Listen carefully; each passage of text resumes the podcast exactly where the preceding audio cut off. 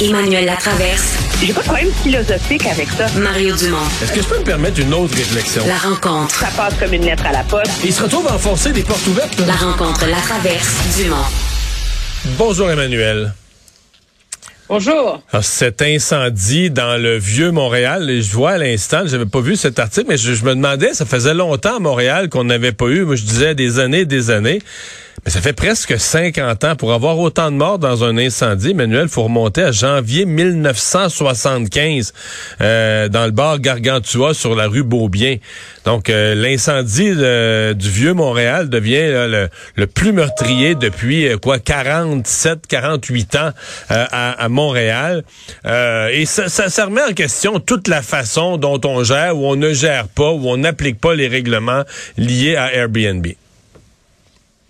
Oui, il y, y, a deux débats dans la, cette tragédie, là, parce que rendu à ce, au, ce nombre de, de, décès, il y a la question de la, de la, de la sécurité du bâtiment lui-même. C'est ça, que les gens aient été des locataires ou qu'ils aient été des gens qui avaient loué pour Airbnb, le problème est le même. S'il n'y a pas d'issue de secours, si l'immeuble est non conforme, s'il y a des appartements pas de fenêtres, on peut pas sortir, euh, Airbnb ou pas, euh, il y a un problème tragique autour de ça et il va falloir avoir des réponses et de comprendre comment ça se fait qu'un immeuble locatif puisse opérer en étant justement euh, euh, non conforme. Et ça, je pense que c'est l'enquête qui va nous le nous, nous donner les, les, réponses à ça.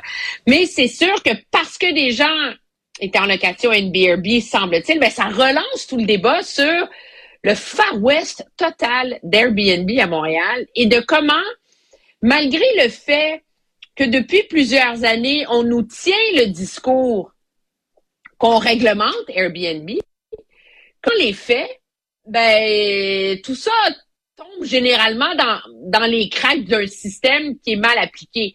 Parce que c'est un peu ça aussi. Aujourd'hui, euh, d'une part, on a, puis il y a quelque chose de désolant là, à voir la ministre du Tourisme puis la mairesse de Montréal se renvoyer la balle toute la journée, là, à savoir c'est de la faute de qui, puis c'est qui qui a les pouvoirs d'agir là pense que de part et d'autre, on a laissé une situation euh, se, détériorer. D'une part, la ministre nous annonce aujourd'hui qu'elle travaille depuis décembre sur une façon de pouvoir imposer des sanctions à Airbnb et aux locataires qui ne respectent pas les règles, donc qui sont pas enregistrés, qui n'ont pas le fameux permis pour pouvoir déclarer ces revenus-là à Revenu Québec. Très bien. Alors, on vient d'allumer là que faudrait peut-être que, le Québec fasse ce que font des tonnes d'autres juridictions dans le monde. Même à Vancouver, là, Vancouver a réussi à forcer Airbnb à retirer de, les appartements qui n'avaient pas un numéro de permis. Alors, ça se fait. Ils font, j'ai vérifié, au Portugal, ils le font, en Allemagne, ils le font. Euh, alors, ça se fait serrer la vis à Airbnb. Mais parallèlement, la mairesse de Montréal, elle nous dit, ben écoutez, il n'est pas supposé avoir d'Airbnb dans le Vieux-Montréal. Mais moi, j'ai pas les moyens d'aller enquêter là-dessus. Là. Mais ça, c'est pas, euh, ça c'est pas clair, Emmanuel, hein, parce que tout à l'heure, l'avocat euh, de Elisabeth Laplante, notre collègue, a parlé à l'avocat du, du, propriétaire, M. Émile Banamar. Bon. Euh, lui, il dit euh, son client, Émile Benamor, ne loue aucun. Donc, dans son blog, ne loue aucun Airbnb. Donc, s'il y en a, ce sont les locataires. Et ma compréhension de la nouvelle loi adoptée par le gouvernement, c'est si un locataire, par exemple, qui serait en Floride pour l'hiver, ou qui serait pour le travail déplacé pour une saison ou un six mois, déplacé dans, euh, aller travailler aux États-Unis ou en Europe, il a le droit le zonage, à mon avis, de la ville ne s'applique pas. Il s'applique pour quelqu'un qui en fait une entreprise, tout ça, mais je pense pas qu'il puisse vraiment s'appliquer à l'individu qui loue sa propre, sa résidence principale. Quelqu'un qui loue sa place à lui ou qui est en vacances pour trois semaines en Floride, qui louerait son... Là, on le sait pas dans ce cas-ci, mais on dit... Mais ça illustre à quel point c'est pas clair.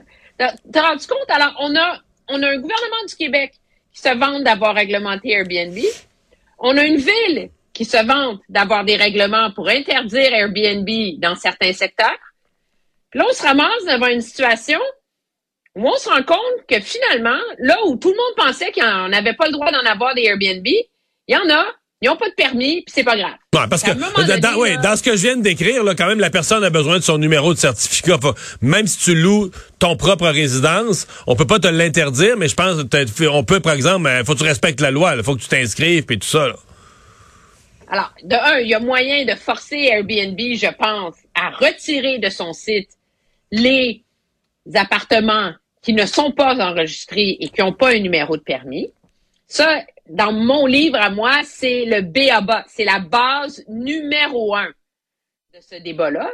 Et de deux, dans une ville comme Montréal, puis dans un endroit comme au Québec où, dans plusieurs villes, il y a une très grave pénurie de logements, moi, je m'excuse, mais à un moment donné, il va falloir faire le lien entre les Airbnb dans des appartements au centre-ville ou dans des grandes villes, puis la pénurie de, de logements. Puis là aussi, il y a des choses à faire. Je dis pas que c'est la seule réponse unique, mais il y a des villes dans le monde, euh, comme à Porto, justement, euh, au Portugal, où on a décidé que pendant, on n'accorde plus de nouveaux permis.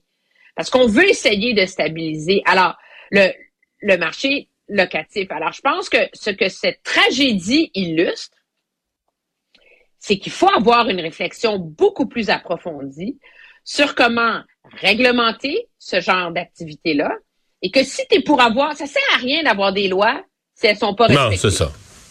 Ça sert à rien d'avoir une loi sur l'Airbnb s'il y a seulement 10 des, euh, des, euh, des, des, logements qui sont conformes. Puis tout le monde, tu sais, moi, quand j'entends la ministre dire, nous, on s'occupe, moi, j'inspecte seulement les euh, appartements qui sont euh, qui ont un permis, parce que les logements illégaux, ça revient à la ville. là, la ville, elle t'explique qu'elle n'a pas les moyens de mettre des gens à temps plein avec des cartes de crédit à aller louer des appartements au cas où. Là, je veux dire, euh, va sur Airbnb cet après-midi, il y en a au moins 50 dans le Vieux-Montréal qui sont à louer. Fait que si vraiment tu peux pas les louer, va pas Mettre des inspecteurs à louer des appartements à la, file, c'est complètement ridicule. Emmanuel, euh, vote euh, peut-être euh, important demain à la Chambre des communes. Est-ce qu'on pourrait renverser le gouvernement minoritaire de Justin Trudeau? Ben écoute, tout est toujours possible, mais je mettrai pas le feu ce soir. On attendra demain.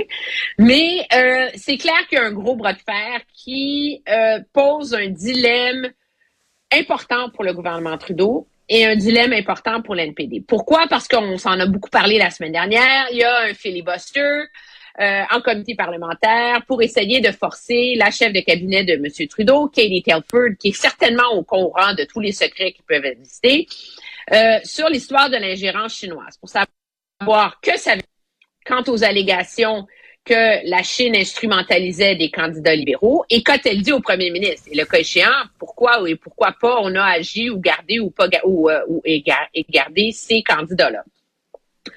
Face à l'impasse en comité parlementaire, en tout cas, ça fait plus de 24 heures là, qui, que les libéraux bloquent l'adoption de cette à témoigner de Mme Telford, les conservateurs ont déposé en chambre une motion pour forcer Mme Telford à témoigner. Alors, le vote va être demain. Le NP, le Bloc a déjà dit qu'ils vont voter avec les conservateurs. Et là, il s'est passé quelque chose d'hallucinant en chambre aujourd'hui. Je me rappelais pas d'avoir vu ça. Monsieur Poiliev se lève en chambre. Première question. Il pose sa question au chef du NPD. T'es comme, ah, quoi? Qu'est-ce qui se passe? Personne n'a comme compris, tu sais. Sans surprise, le NPD s'est pas levé. C'est le gouvernement qui s'est levé pour répondre. Mais que va faire le NPD? Donc, est-ce que le NPD va appuyer les conservateurs? S'ils donnent l'impression qu'ils vont appuyer, ben là, est-ce que les libéraux vont en faire un vote de confiance? Est-ce que le NPD va plutôt trouver un compromis à négocier, soit avec les conservateurs ou soit avec les libéraux? Donc, en coulisses à Ottawa, il y a tout un, un bras de fer de négociation qui se euh, déroule en ce moment pour résoudre le dilemme des libéraux comme pris avec cette patate chaude-là, puis qui veulent, tu sais, tu vas d'un le fait d'interdire à la chef de cabinet du premier ministre de témoigner. Là, c'est comme, tu sais, acheter un, une affiche sur, l'autoroute puis écrire en rouge dessus Bonjour, j'ai quelque chose à cacher. Alors, les libéraux veulent laisser Mais j'ai un doute. Ne pas se lancer en campagne électorale. Ce qui est, ce qui est intéressant, c'est que c'est le premier réel test de la solidité de l'alliance conclue entre M. Trudeau et Jagmeet Singh. On va surveiller ça, mais j'oserais dire, moi, que ça sent pas les élections. Donc j'espère, j'ai l'impression qu'ils vont Non. trouver une, euh, une entente. Hey, merci, à demain. Très bien, au revoir.